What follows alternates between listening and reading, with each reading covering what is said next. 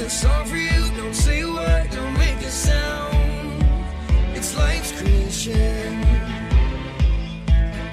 I make worms turn into butterflies, wake up and turn this world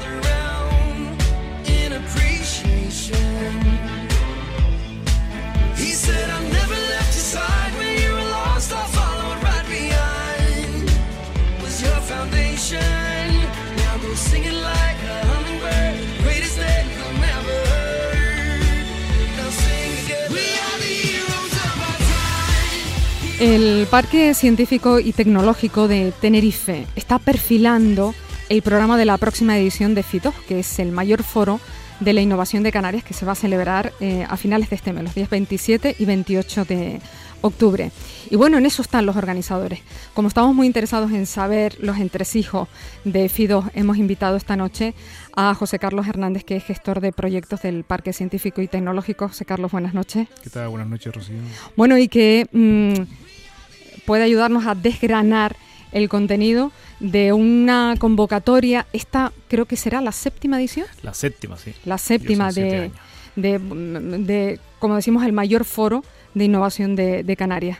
Este año, José Carlos, se centra en la transformación educativa y la economía digital creativa como motores de desarrollo de la isla. ¿Por qué escogieron este tema? Yo creo que creo que este año es el, el año de la educación. Es decir, estamos viendo por todos lados, pues realmente se están alzando muchas voces con respecto al, a que tiene que haber un cambio ¿no? en el ámbito educativo para prepararnos como población hacia los nuevos retos de la, de la sociedad. ¿no? Y eso pasa por la educación. Por lo tanto, creo que es un aspecto importantísimo desde las, desde las uni- universidades hasta desde los centros eh, de enseñanza obligatorio y privado, el trabajar eh, y buscar alternativas de cómo afrontar los retos que se nos presentan. De manera que, ¿quién está invitado al, al foro? ¿Quién puede participar?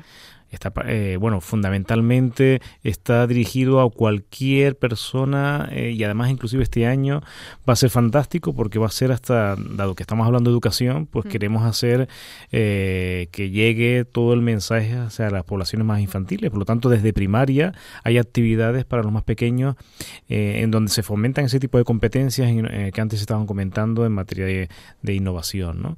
Entonces son competencias fundamentales para lo que son los nuevos retos, como el trabajo en equipo, la, re- la responsabilidad, el compromiso, lo que es la, la, la relación con los demás, el, el- el buscar soluciones disruptivas a, a los, problemas del día a día, eh, el tema idiomático, bueno, mucho, muchas competencias las y sobre todo las habilidades tecnológicas que, que nos inundan para, para buscar soluciones de todo tipo. ¿no? ¿En qué se va a concretar esto? ¿En qué tipo de actividades? Bueno, el foro es muy abierto, ¿no? Es decir, hay desde lo más, lo más visual son los escaparates tecnológicos que cada año es un espacio visual de, de, de todas las innovaciones en este caso centrada fundamentalmente en lo que es el- la innovación educativa Mm. y están invitados pues muchísimos centros educativos que eh, bueno van a presentar ahí pues todas sus, sus novedades todas sus innovaciones tanto desde el ámbito de la Consejería de Educación y todo que, que van de la mano con muchos centros educativos que, que hacen proyectos innovadores y que tenemos en Canarias y que son muy buenos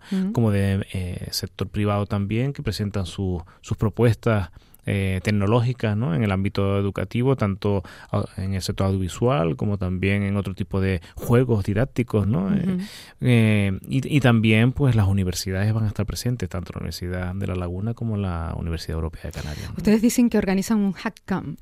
Sí, otra de las actividades es un Hubcamp que, bueno, que el- siguiendo un poco la línea de los hackatones, eh, plantea durante dos, dos días Mm. pues conseguir eh, conclusiones eh, eh, fundamentalmente dentro de lo que es la educación expandida. La educación expandida es, es generar la, la educación hacia de forma distribuida, es decir, intentar buscar todos los canales en donde haya un aprendizaje colaborativo, en donde la, la educación parta de, de las propias personas y no desde, desde, un, desde un saber de un conocimiento. O sea, el conocimiento se, se adquiere y se, y se aprende y se, y se comparte. Por lo tanto, la educación expandida, expandida va, va teniendo cada vez más adeptos y bueno, y, y por eso queremos hacer un, un hack camp, un campo de, de, aprendizaje sobre la educación expandida en diferentes cinco tema- mesas ¿no? concretas de trabajo. Uno es de creatividad y arte, cómo incorporar la creatividad y el arte dentro de la educación, que es fundamental en las nuevas habilidades y competencias mm, del futuro.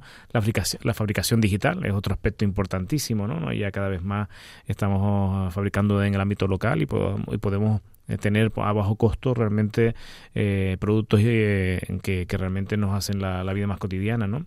La ciencia, cómo incorporar la ciencia y que no nos dé la, miedo la, el, hablar de ciencia desde, desde edades muy tempranas, el, género, si estamos hablando de que cada vez más eh, eh, la mujer se está incorporando a, al mundo de, del trabajo y del y del pero realmente en el tema tecnológico y, y siempre aparece bueno de, de hecho tenemos, hemos tenido un problema con el tema del foro porque no aparecen mujeres a la hora de ¿Ah, sí? de, de, invitarla ¿Sí? a participar. Sí, sí, realmente es complicado, ¿no?